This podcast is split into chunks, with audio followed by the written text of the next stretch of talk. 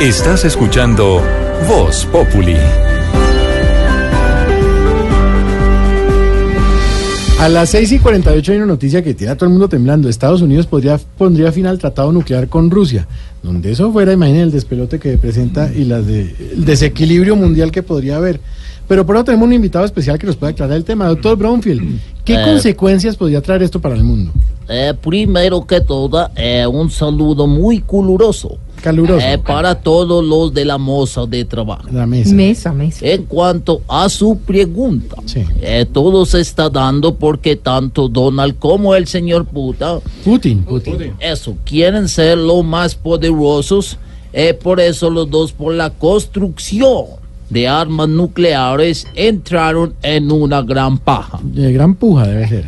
También. Ah, ya. Eh, para los que no saben, el tratado sobre no construcción de armas eh, se firmó entre Ronald Reagan y Mikhail Gorbachev. Gorbachov. No, Gorbachov. ¿Cómo dijo usted?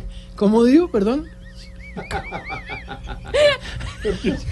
Aló, ¿lo tenemos en la línea? Aquí estoy, ¿Qué fue lo que dijo, perdón? eh, entre Ronald Reagan y Mikhail Gorbachev.